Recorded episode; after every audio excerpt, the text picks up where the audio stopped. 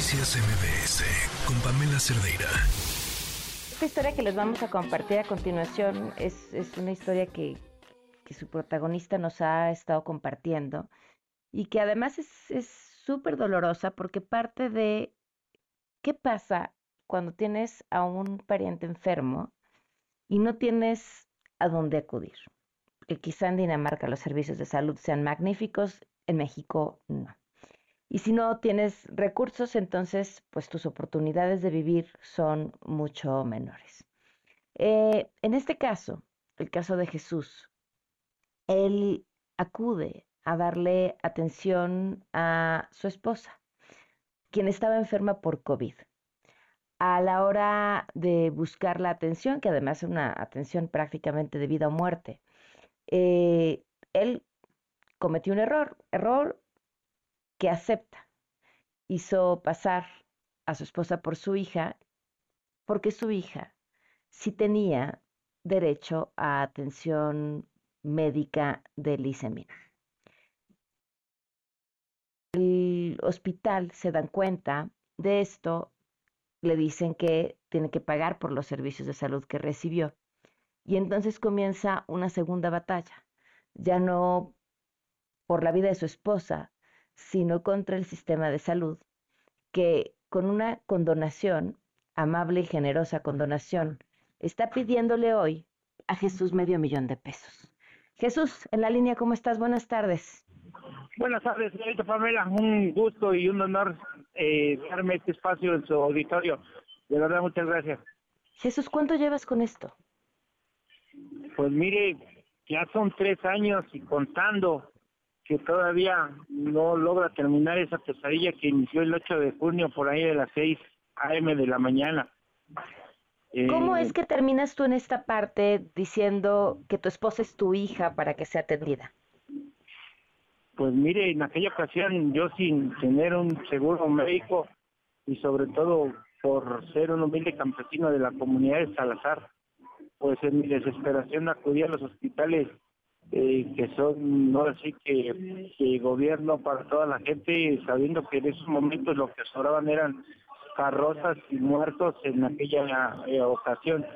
Ya con las esperanzas al ser anulas, eh, volteé y a mi derecha vi en el Paseo Teyocan el hospital Isemín y un rayito de esperanza me iluminó mi esposa convulsionada y la, la ingresé engañando al policía engañando al policía y diciendo que sí tenía yo seguro y, era yo derecho a viente, ya que mi esposa ya iba más muerta que viva. ¿Qué pasó después? Mande. ¿Qué pasó después? Pues la recibieron casi casi de rodillas, estaba yo implorando el servicio médico y la atención y pues quiera o no la recibieron y la atendieron y me despedí de mi amada esposa en un cubículo que hicieron ahí como un, un, carrito con con este con una protección especial para los enfermos de COVID.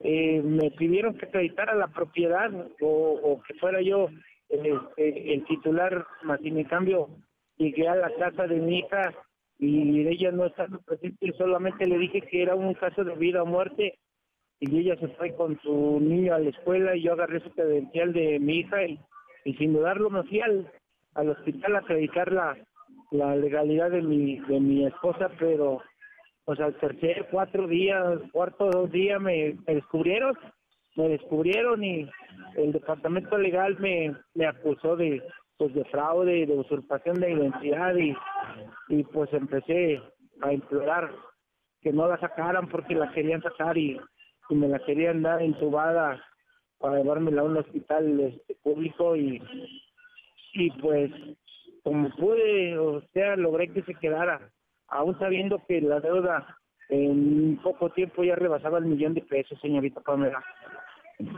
Y has iniciado, bueno, han iniciado, ellos iniciaron un procedimiento legal para tratar de cobrártelo en una condonación que hicieron de ahora de medio millón de pesos, que tú no tienes, y tuviste ayer audiencia, ¿cómo te fue?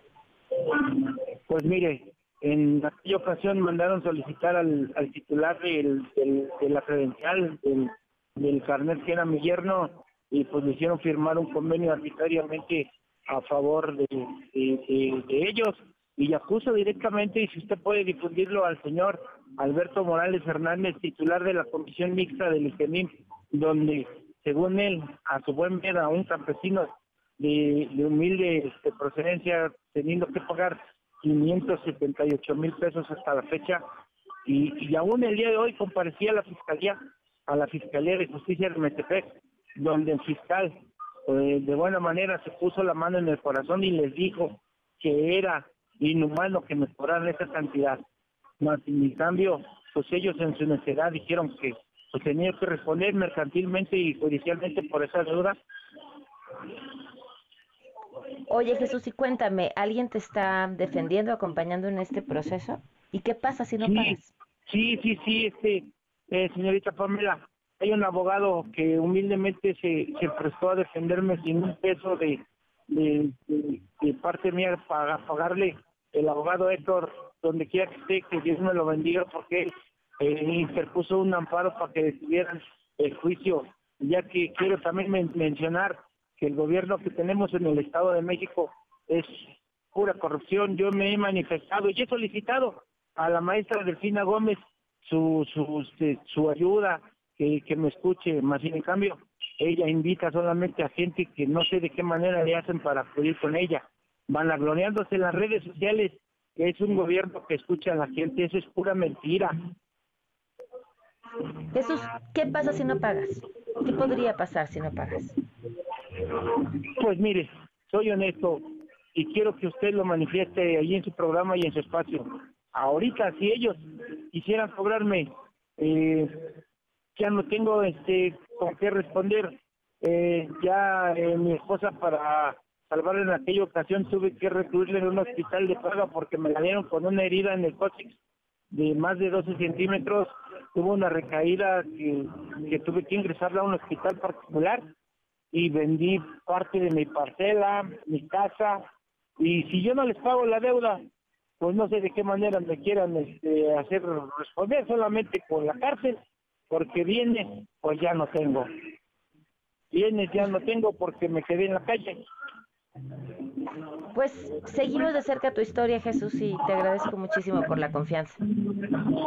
Señorita Pamela, que Dios me la bendiga a usted y a su equipo y ojalá y esto tenga un impacto y pueda ser escuchado por las autoridades estatales y federales. Muchas gracias.